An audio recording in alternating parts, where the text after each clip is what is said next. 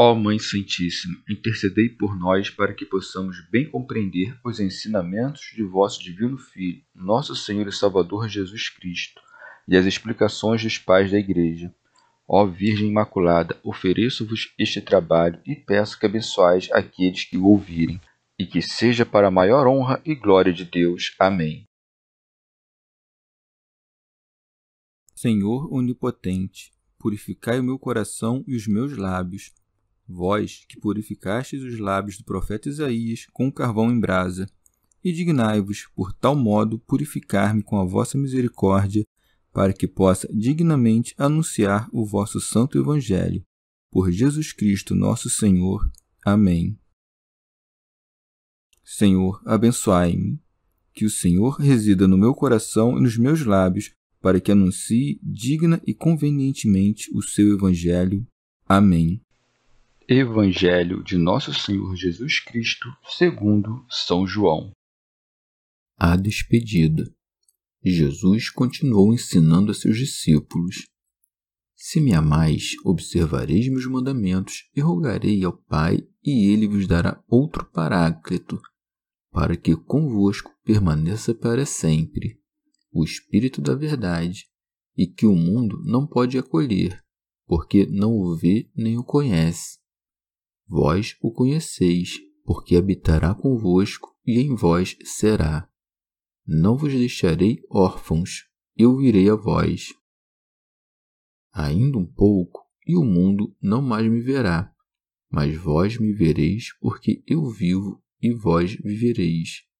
Nesse dia compreendereis que estou em meu Pai, e vós em mim, e eu em vós quem tem meus mandamentos e os observa é que me ama, e quem me ama será amado por meu Pai. Eu o amarei e me manifestarei a ele. Comentários dos Pais da Igreja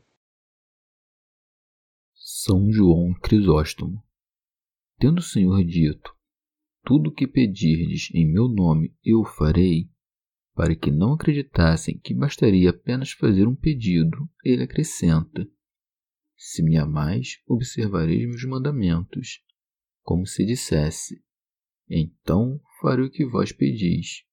Ou porque eles ficaram naturalmente perturbados quando o ouviram dizer que estava indo ao Pai, e lhe disse: Não é por amor que estás perturbado, mas sim por teres que cumprir os meus mandamentos.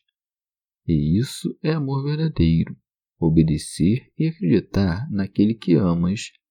Mas como era natural para eles buscá-lo na presença corpórea e desejar ardentemente o consolo que tinham, ele lhes diz: E rogarei ao Pai, e ele vos dará outro Paráclito. Santo Agostinho. Com essas palavras, mostra que ele mesmo é o Paráclito Paráclito, em latim, é advogado e foi aplicado a Cristo. Temos um advogado junto do Pai, Jesus Cristo, o Justo. Alcuíno, ou ainda Paráclito, quer dizer consolador. E os apóstolos, de fato, tinham naquele momento um consolador que, por sua pregação e doçura de seus milagres, os animava e fortalecia.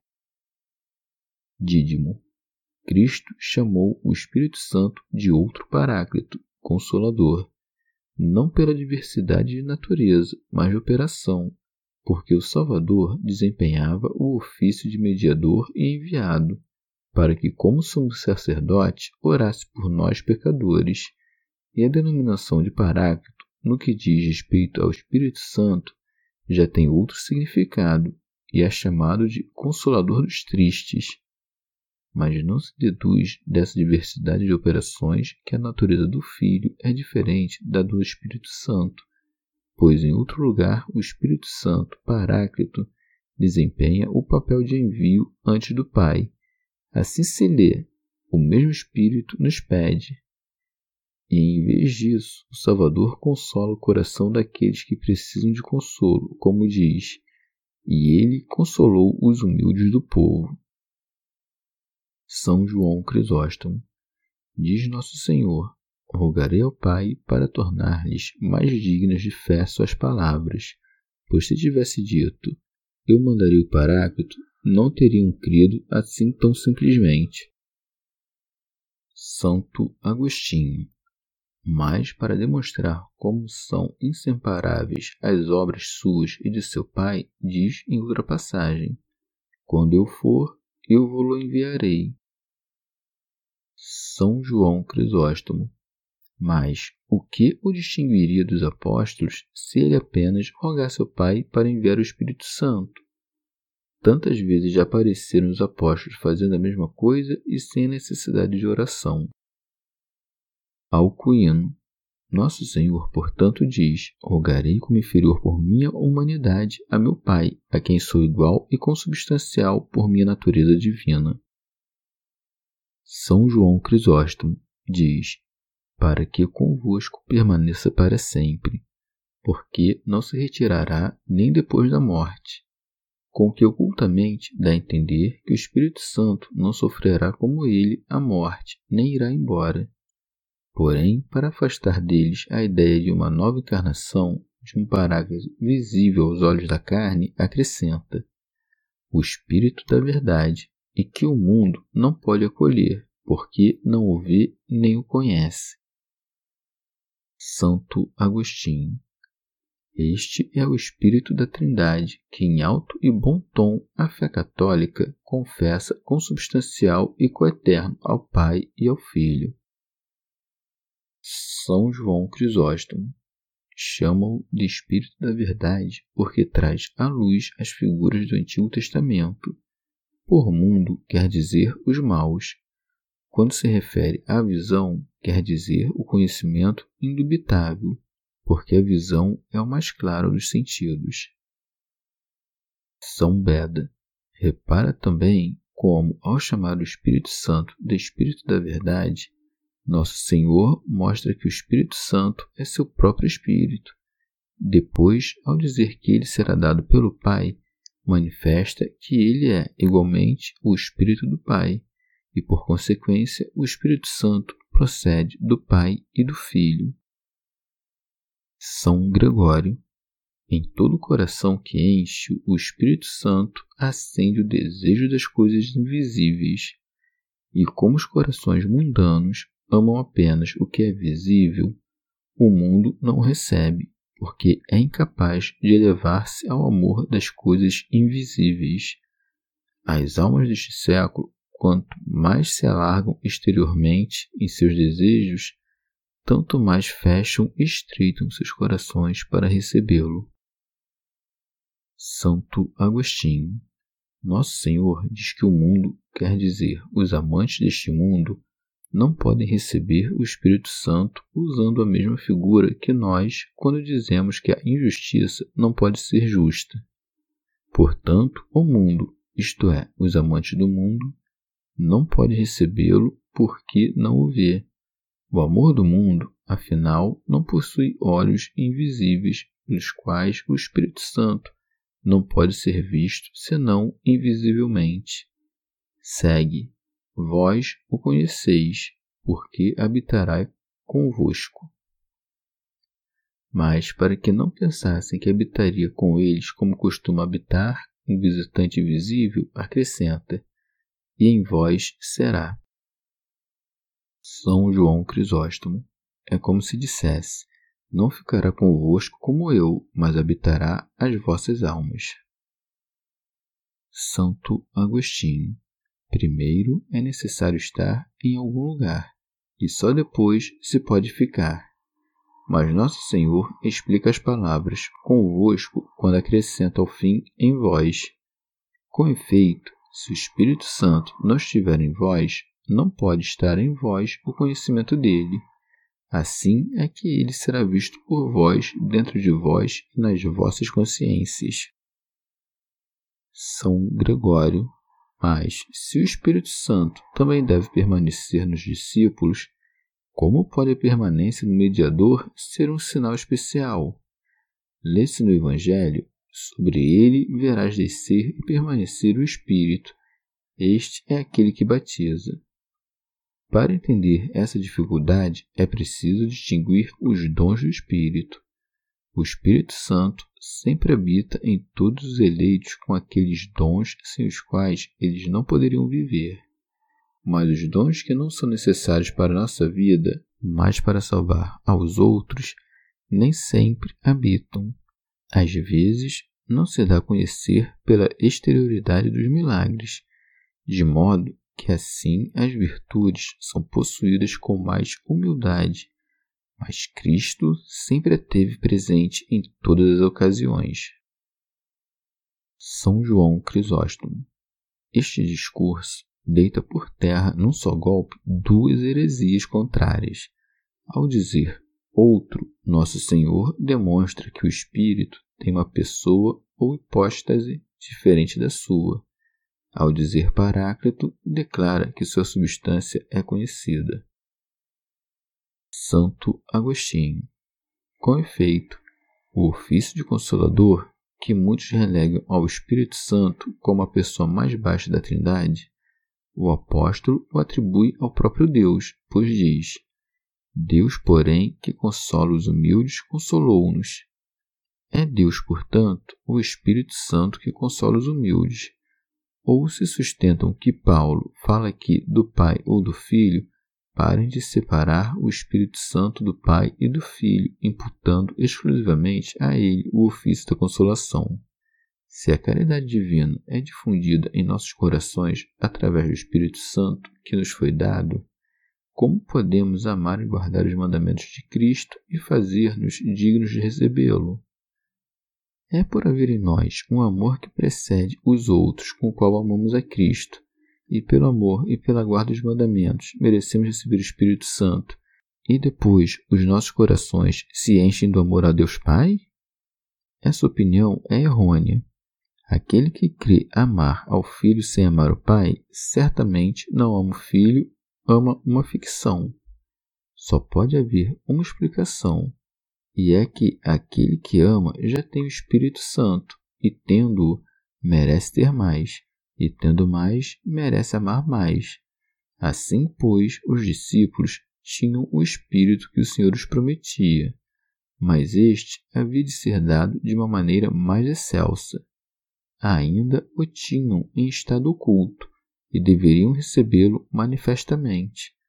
Por essa razão é prometido não só a quem não o tem, mas também a quem o tem, a quem não tem para o ter e a quem já o tem que o possua mais. São João Crisóstomo. No momento, portanto, em que Nosso Senhor já purificara os discípulos pela paixão, em que o pecado deles já estava pago e eles eram já enviados aos perigos e combates, cumpria que então viesse o Espírito Santo em abundância. Não desceu imediatamente depois da ressurreição, a fim de que, quanto maior fosse o desejo deles, com tanto maior gratidão eles o recebessem. Santo Agostinho.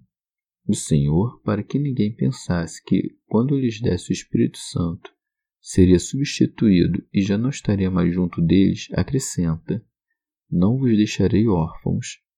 Órfãos, palavra grega, são crianças sem pai ou mãe. Embora, portanto, o Filho de Deus nos tenha dado a seu Pai como filhos adotivos, ainda assim exibe ele mesmo um sentimento paterno para conosco. São João Crisóstomo. Desde o início ele lhes disse: Vós ireis para onde eu vou. Mas, como o tempo era longo, prometeu-lhes o Espírito. E como eles ignoravam em que consistia o Espírito, prometeu-lhes o que mais desejavam, que era a sua própria presença, dizendo: Eu virei a vós mas ao mesmo tempo insinuando secretamente, e para que não acreditassem que viria na forma corporal que então tinha, a maneira como viria dizendo: Ainda um pouco e o mundo não mais me verá. Isto é, irei ter convosco, mas não como antes, em que vivia cada dia entre vós. E para que não lhe opusessem, e como disse aos judeus: Daqui a pouco não me vereis, responde de antemão dizendo: Eu virei até vós sozinhos. Santo Agostinho. pois o mundo o viu então com olhos carnais, e manifestado na carne, embora não visse o Verbo oculto sob a carne. Mas, depois da ressurreição, ele não estava disposto a mostrar sua carne, exceto para seus próprios seguidores, a quem ele permitiu ver e tocá-la. Ainda um pouco, e o mundo não mais me verá, mas vós me vereis.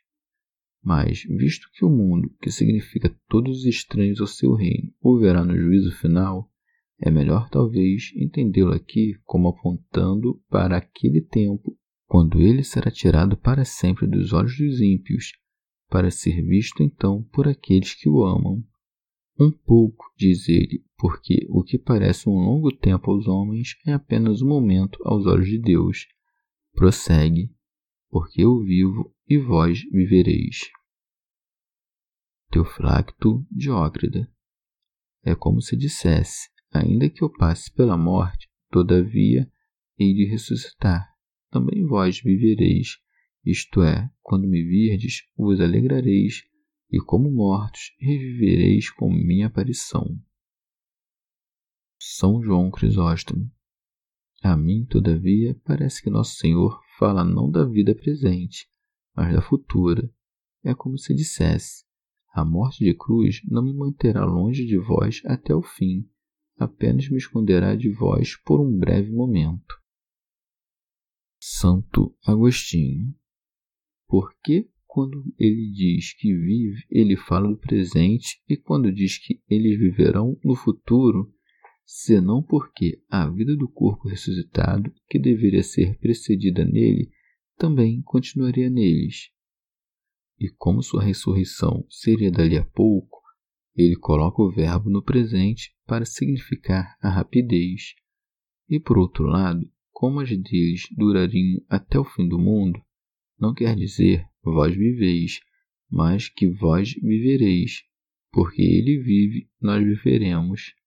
A morte pelo homem e pelo homem a ressurreição dos mortos. Daí se segue Nesse dia em que vós vivereis, compreendereis, não como agora pela fé, mas pela contemplação, que estou em meu Pai e vós em mim, e eu em vós.